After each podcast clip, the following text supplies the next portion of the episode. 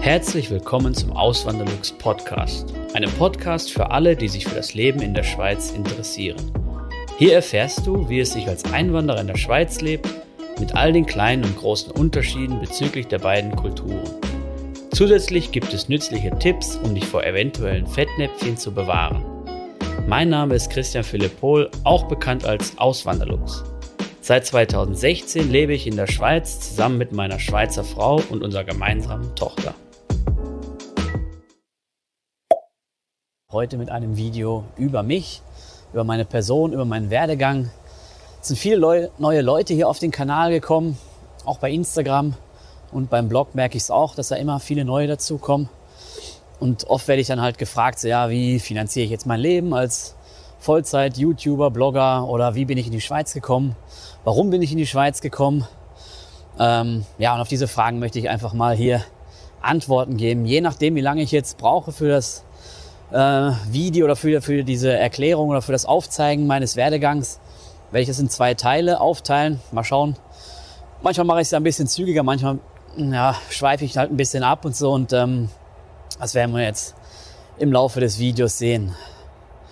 Ja, wie fange ich am besten an? Wer bin ich? Ich habe natürlich Stichpunkte gemacht, aber das, den Rest, den äh, improvisiere ich jetzt. Wer bin ich überhaupt? Ich bin äh, Deutscher, 36 Jahre alt, habe zwei Kinder, einen Sohn in Deutschland, eine Tochter hier in der Schweiz. Ich lebe zusammen hier in der Nähe von Zürich mit meiner Tochter und meiner Frau. Wir sind aber nicht verheiratet. Ich sage halt immer nur Frau, weil Freundin hört sich irgendwie ab einem gewissen Alter nicht mehr, ja, hört sich halt komisch an. Das verwirrt auch manche, ich verstehe das, ähm, dass da manche so, zum Beispiel, wo es dann um C-Ausweis ging oder so, da haben dann manche gesagt, so, ja, warum beantragst du nicht den, den Schweizer Pass? Du bist doch verheiratet mit einer Schweizerin. Nee, ich bin nicht verheiratet oder wir sind nicht verheiratet. Wir überlegen zwar immer mal wieder, aber haben uns jetzt ähm, noch dagegen entschieden oder noch nicht, äh, konnten uns noch nicht durchdringen, da äh, zu heiraten. Ja. Dann, wie bin ich aufgewachsen? Wo bin ich aufgewachsen? Ich komme aus NRW. Das wissen wahrscheinlich die meisten schon. Aus dem östlichen Ruhrgebiet, gerade so am Rand, kann man sagen. Und ähm, ja, war so eine mittelgroße Stadt, irgendwie so 50.000 Einwohner. Klassische Bergarbeiterstadt, war auch mal die größte Bergarbeiterstadt Europas mit irgendwie 30.000 Angestellten äh, in, den, in den verschiedenen Bergwerken, die es dort gab. Ich glaube, da gab es mal sogar mal drei Stück gleichzeitig. Also Kohlenbergbau war das. Eben von Strukturwandel betroffen. Ich natürlich da zu der Zeit äh, auch mit involviert quasi, war schon wirtschaftlich nicht so dolle die, die Zeit, wo ich dann da aus der Schule gekommen bin. Da, gut, da war es schon langsam wieder ein bisschen am besser werden, aber ähm, ich habe das halt noch mitgekriegt, so Arbeitskampf und sowas in der, als ich dann in der Grundschule war, da weiß ich noch, da haben dann die ganzen Bergleute mal alle, alle Brücken gesperrt da über diesen Kanal, der da durchfließt und äh, uns Schulkinder haben sie Gott sei Dank durchgelassen. Mit dem Schulbus sind wir da lang gefahren. Aber die anderen halt nicht eben. Das war eine krasse Zeit. In einer klassischen Arbeiterfamilie groß geworden. Mein Vater hat auch da im, in dem Bereich gearbeitet. Nicht direkt im Bergwerk, aber für so eine Zubringerfirma, sage ich mal. Ähm, ja, bin dort ganz normal zur Schule gegangen, habe dann eine Lehre gemacht, wo wir dann beim nächsten Punkt sind. Ich habe dann eine Lehre zum Chemikanten gemacht. Das wäre dann hier in der Schweiz Chemie- und Pharmatechnologe. Das wäre der ähnlichste Beruf. Ja, habe dann eine Lehre zum Chemikanten gemacht bei einem großen damaligen Konzern. Den gibt es jetzt nicht mehr, der Schering AG.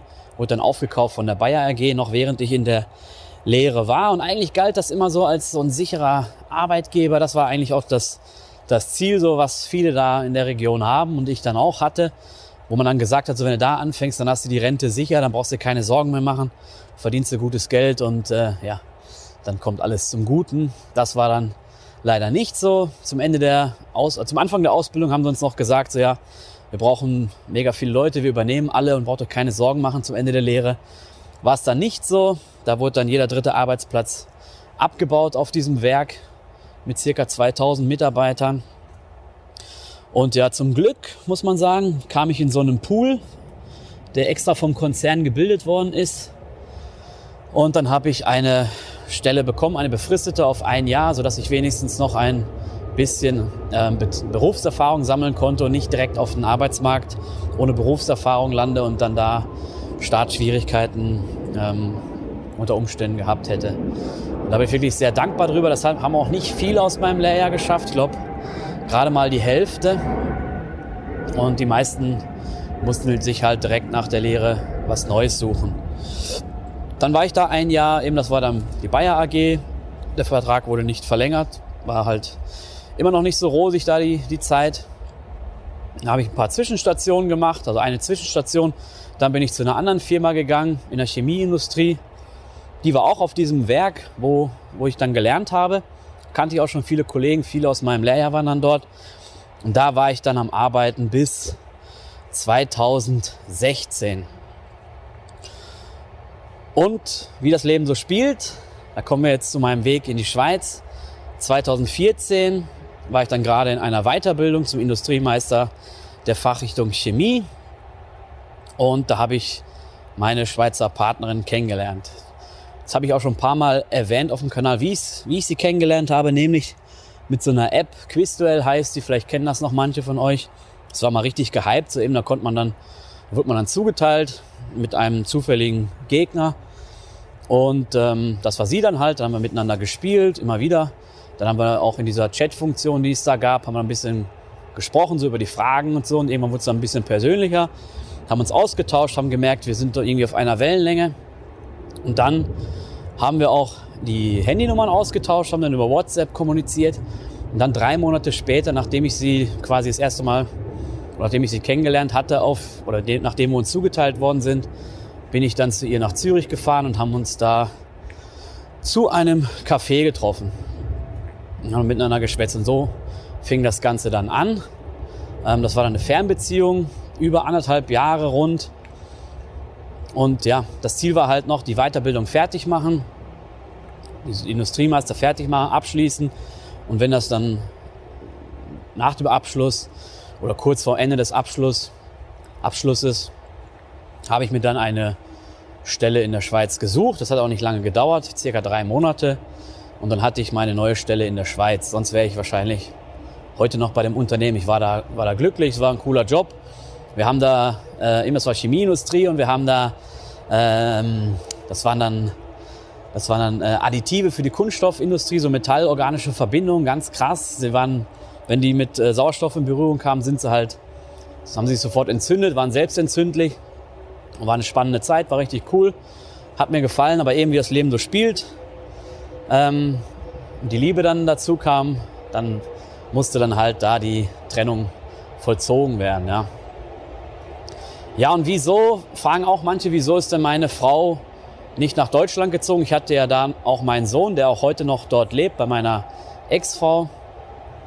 Und das ist ganz, ja, ganz kurz und knapp erklärt. Sie, ist, sie hat den besseren Job, sie hat die bessere Ausbildung. Sie ist beim Kanton angestellt. Ähm, ja, und sie hätte in Deutschland mit ihrer Ausbildung nicht so schnell so einen gleichwertigen Job gefunden. Bei mir war es andersrum viel leichter und ich bin sogar dadurch ja, finanziell besser gefahren hinterher mit dem Job in der Schweiz. Und das war eigentlich der, der Grund, der das, dafür gesorgt hat, dass wir uns für die Schweiz entschieden haben und nicht für, nicht für Deutschland. Und das sage ich auch immer wieder in den Videos, wenn man in der richtigen Branche unterwegs ist, wenn man eine gute Ausbildung hat, wenn man äh, Leistungswillen hat, dann kann man hier in der Schweiz auch finanziell viel, viel besser dastehen als jetzt in Deutschland. 2016 bin ich dann in die Schweiz gezogen. Was ich noch erzählen muss, ich hatte ein Einfamilienhaus in Deutschland. Das habe ich günstig von meinem Vater übernommen, quasi abgekauft. Ähm, das war noch vor der Zeit, bevor ich überhaupt meine Partnerin, meine Schweizer Partnerin kennengelernt habe. Da war ich noch recht jung, da war ich so äh, 22 gerade mal. Meine Oma ist gestorben, mein Vater hat das Haus bekommen, er wollte es nicht, nicht haben und hat sich gedacht, ja, dann kann ich das übernehmen. Habe ich dann übernommen. Es war ein Haus, Baujahr 1953, dementsprechend renovierungsbedürftig. Mein Opa hat zwar immer wieder was gemacht, aber so Isolierung und sowas und Wasserleitung, Heizung, das musste alles gemacht werden. Wir haben das wirklich komplett entkernt, alles raus, sogar den Putz an manchen Wänden abgeschlagen. Das Dach neu ausgebaut, neue Wasserleitung, neue Heizungsleitung, neu verputzt, neue Badezimmer gemacht, ich komplett alles neu. Das Dach wurde neu gemacht, neu gedeckt. Lediglich der Anbau, der von 1991 war, den, den haben wir, ähm, ja, da haben wir nicht viel verändert. Und ja, dadurch ist natürlich der Wert dieser Immobilie stark gestiegen. Wir haben da ungefähr zwei Jahre dran, dran rumgebaut. Wirklich jeden Tag nach, nach Feierabend sind wir da rein oder fast jeden Tag. Dann immer samstags den kompletten Tag. Und sonntags haben wir dann wirklich so für die, für die Erholung genutzt. Das haben wir dann, ähm, das brauchten wir dann auch mal so zwischendurch eine Entholung. Klar, manche Sonntage haben wir was gemacht, aber die meisten Sonntage haben wir dann eigentlich dort auf, dem, auf der Baustelle verbracht. Äh, die meisten Samstage und die Sonntage halt nicht. Die haben wir zur Freizeit äh, genutzt. Und ähm, Urlaub und sowas ging dann halt auch nur, nur für sowas drauf in der meisten Zeit. Nur für die Renovierungsarbeiten. Und ja, dann hier in der Schweiz das Haus noch weiterhin behalten. War auch so gedacht als wie quasi als Ferienhaus. Aber was ich, ja, was, was dann mich immer mehr gestört hat, waren diese laufenden Kosten von circa 1000 Euro im Monat für dieses Haus. Was natürlich für ein Einfamilienhaus nicht hoch ist, weil da gehört auch noch Zins und Tilgung dazu. Die Tilgung habe ich recht hoch angesetzt. Aber nichtsdestotrotz 1000 Euro gingen halt jeden Monat weg. Und irgendwann habe ich ja dann den Sparkojoten kennengelernt, als ich dann hier in der Schweiz war. Und eben dann ging es dann drum so, was ist ein Eigenheim? Eben ein Eigenheim, das habe ich dann gelernt. Ist auch meine Überzeugung, ist keine Investition, sondern es ist eine Lifestyle-Entscheidung. Und äh, ja, das muss man halt, eben wenn man das persönlich haben möchte, weil man halt ein Eigenheim haben möchte, weil man sich selbst verwirklichen will, weil man vielleicht ein, äh, ja, eben wenn man einen Garten haben will, man könnte es auch mieten und so, aber das ist halt keine, keine Investition, es ist eine Verbindlichkeit, weil es erwirtschaftet nichts, es gibt keine Rendite, sondern es kostet nur. Klar, die Rendite, wenn man es so will, könnte man sehen in ersparten Mietzahlungen, aber grundsätzlich ist das eigentlich nicht so. Und wenn sich einer da mehr für das Thema interessiert, da gibt es ein gutes Buch von Dr. Gerd Kommer. Ähm, könnt mal, kann ich dann unten in der Videobeschreibung verlinken, könnt ihr euch gerne mal anschauen. Das ist wirklich der beschreibt das noch richtig gut. Ja, weil es gibt auch so Opportunitätskosten. Ich weiß ja nie, zum Beispiel, bei mir war es zum Beispiel so, dass ich ja dann nie gedacht hätte, dass ich dann mal auswandern würde oder groß wegziehen würde. Ganz im Gegenteil, ich habe gedacht, ich bleibe immer dort in, in meiner Heimatstadt. Aber wenn man jetzt mal ein anderes, besseres Jobangebot bekommt, zum Beispiel, und man hat ein Eigenheim, da ist das mal nicht eben so, dass man zack, zack das verkaufen kann. Also in, in der Re im besten Fall schon, aber wenn man etwas schnell loswerden will und die Zeiten sind gerade schlecht, dann äh, kriegt man natürlich nicht den Preis, den man haben möchte. Und mal eben schnell vermietet und so, das ist auch nicht immer so, so einfach. Und äh, eben, ja. Und wenn man einen Mieter hat, selbst wenn das die besten Mieter der Welt sind, man hat trotzdem Arbeit damit. Wenn was kaputt geht, muss man sich drum kümmern. Gut, man könnte es der Verwaltung geben und die Verwaltung kostet auch wieder Geld. Also ich bin da nicht so von überzeugt. Ich sehe das mehr so, wenn man Immobilien hat, dann ähm, und die vermieten möchte, dann ist das halt wie ein kleines Unternehmen, was man führt. Ja. Ist halt ein Business.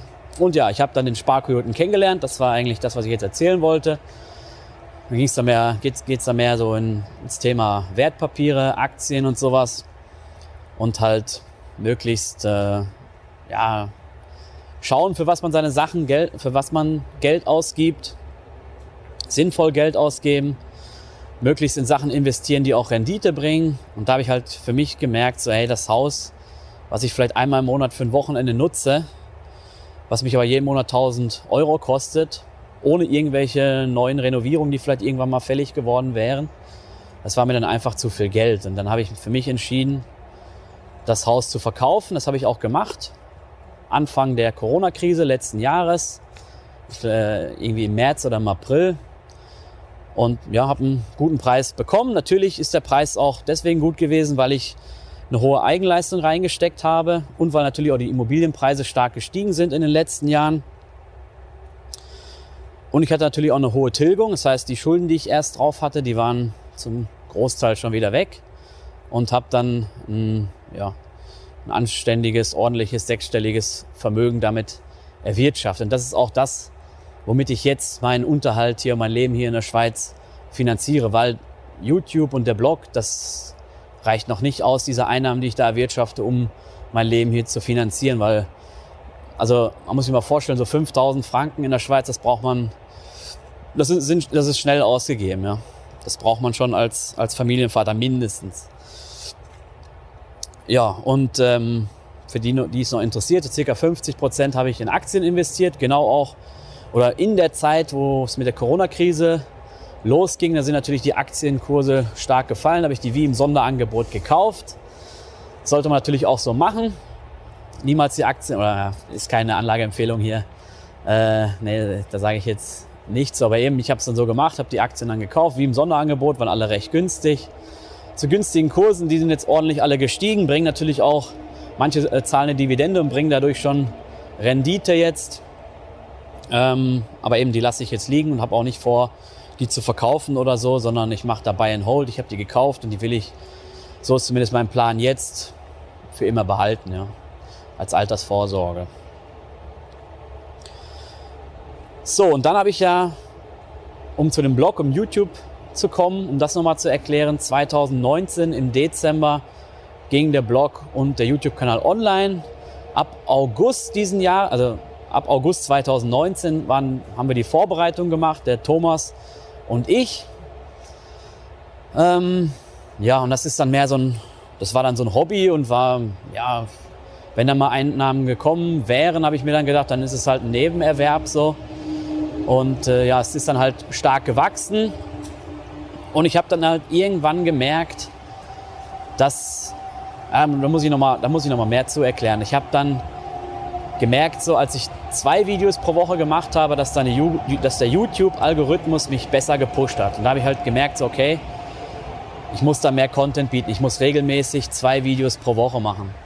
Als ich nämlich wieder auf ein Video pro Woche runtergegangen bin, habe ich gemerkt, dass ähm, gingen die Aufrufzahlen direkt runter, aber nicht auch nur wegen dem, weil halt ein Video fehlte, sondern auch vermutlich, denke ich mir zumindest, dass der Algorithmus dann mich so ein bisschen abgestraft hat dafür. Und dann habe ich mir gedacht, muss ich halt zwei Videos machen.